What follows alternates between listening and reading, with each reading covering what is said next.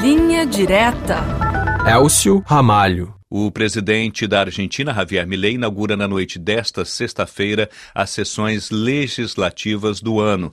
Será uma oportunidade para saber qual será o roteiro imaginado por Milei para o seu governo. O presidente argentino deve exaltar sua ação para eliminar o déficit fiscal, que é fruto de um forte ajuste que implica uma perda acelerada do poder de compra da população. Milley deve destacar que desta vez o esforço vai valer a pena e deve dar como exemplo o fim do risco de uma hiperinflação no país. O discurso deve reforçar a polarização política entre seu governo e a oposição. Milley deve acusar seus opositores por tornarem as coisas mais difíceis, obrigando a um ajuste maior. Enquanto Milley discursar, está previsto um panelaço do lado de fora do Congresso, uma ação convocada pelos opositores. Vamos a Buenos Aires ter mais detalhes desse assunto com nosso correspondente Márcio Rezende. Olá, Márcio. Primeiramente, do que se trata o discurso que o presidente Milley fará nesta sexta-feira diante dos congressistas? Bom, o presidente Javier Milei vai abrir oficialmente as sessões legislativas de 2024. Tradicionalmente, esse discurso presidencial inaugura o período das sessões ordinárias do legislativo e funciona como uma oportunidade para o chefe de Estado fazer um balanço da sua gestão, indicando o que pretende do Congresso pelo próximo ano. Ao antecipar os seus planos, o presidente vai dizer qual é o roteiro que imagina para o seu governo neste primeiro ano de mandato mas Milley resolveu fazer algumas mudanças copiando o modelo norte-americano do discurso anual do Estado da União que os presidentes dos Estados Unidos dão no Congresso. A abertura tradicionalmente acontece ao meio-dia, mas desta vez será às 21 horas. O argumento é que esse é o horário nobre das transmissões de TV e que, portanto, a essa hora mais argentinos poderão assistir ao discurso do presidente. Outra mudança é que Milei não vai ficar sentado na bancada ao lado do presidente da Câmara de Deputados. Vai ficar em pé, enquanto os legisladores vão permanecer sentados. Parece uma mudança de menor importância, mas na simbologia de Milley, o presidente aparece numa posição de superioridade diante dos parlamentares sentados. Para Javier Milei, romper protocolos e mostrar que as coisas agora são feitas de outra maneira reforça a ideia de que ele não pertence à chamada velha política. O presidente deve falar durante 40 minutos. É um longo discurso, mas em duração é a metade do que falavam os ex-presidentes Cristina Kirchner e Alberto Fernandes. E qual deve ser o conteúdo desse discurso, Márcio? Olha, os assessores do presidente e até mesmo o próprio Javier Milei deram pistas do que deve ser a estratégia. Milei vai defender o forte ajuste fiscal como a única saída para baixar a inflação. Aliás, deve anunciar que o país já não corre mais perigo de uma hiperinflação graças a ter eliminado o déficit fiscal logo no primeiro mês de governo.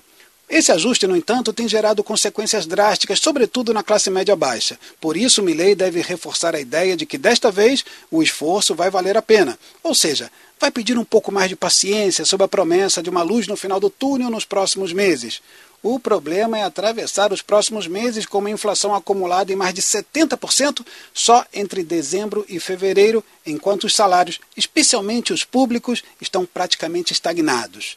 Para isso, Javier Milei tem uma estratégia. Vai convocar os legisladores a aprovarem as leis reformistas. Até agora, nenhuma lei foi aprovada. O presidente deve dizer que não precisa do Congresso para ajustar a economia, mas que se os legisladores aprovarem as leis reformistas, a população vai sofrer menos o ajuste. Sem as leis, o recorte de verbas será maior.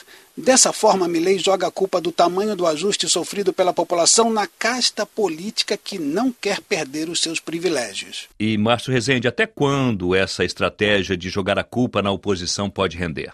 Olha, Javier Milei está há 80 dias no cargo. Por enquanto, a estratégia de culpar a herança recebida tem dado certo. A maior parte da sociedade entende que o país precisa mudar. Milley foi eleito com quase 56% dos votos para mudar o rumo da economia. Ainda tem cerca de 50% de apoio popular, mas os analistas indicam que a partir de junho essa paciência pode cair. Os dois próximos meses tendem a ser os mais difíceis. Até maio, o governo precisa mostrar que a inflação entrou num rápido declive. Enquanto isso, o governo deve dar sinais concretos de que as coisas estão mudando. Por isso, no discurso desta sexta-feira, Javier Milei deve divulgar uma série de irregularidades que encontrou no Estado, herança do governo anterior. Nesse sentido, deve apontar a um suposto esquema de corrupção coordenado pelo seu antecessor, o ex-presidente Alberto Fernandes.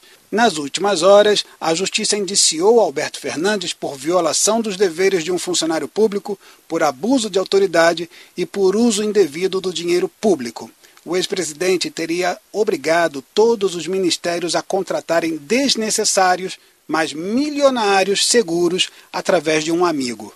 E Márcio, seria uma aposta na polarização política como forma de atribuir culpas e de desviar a atenção? Exatamente. Javier Milei precisa encontrar culpados por não poder aplicar a sua revolução liberal nos tempos e nas formas pretendidas, ocultando a sua fraqueza política de origem.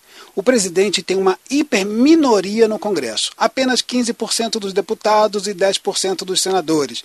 Milei deve redobrar a aposta na polarização com o que ele denomina a casta política que não quer perder os seus privilégios. Em vez de recuar e ceder ao jogo político dos acordos, Milley deve traçar uma linha: quem está a favor e quem está contra a mudança. E contra a mudança estão todos aqueles que não pensam como ele. Em 80 dias de governo, Milley só somou novos inimigos e adversários. Chamou o Congresso de ninho de ratos, acusou os deputados de extorsão em troca de votos e até alguns aliados foram classificados como traidores. Como os opositores podem reagir se forem agora atacados? Tudo vai depender do teor do discurso, mas os opositores devem levar cartazes para exibir como resposta. Podem ficar de costas para o presidente em sinal de desprezo e até podem abandonar a sessão. O que está previsto, mas não se sabe com qual intensidade, é um panelaço contra o presidente Milley do lado de fora do Congresso. Muito obrigado, Márcio Rezende, correspondente da RFI na Argentina, que participou do Linha Direta de hoje.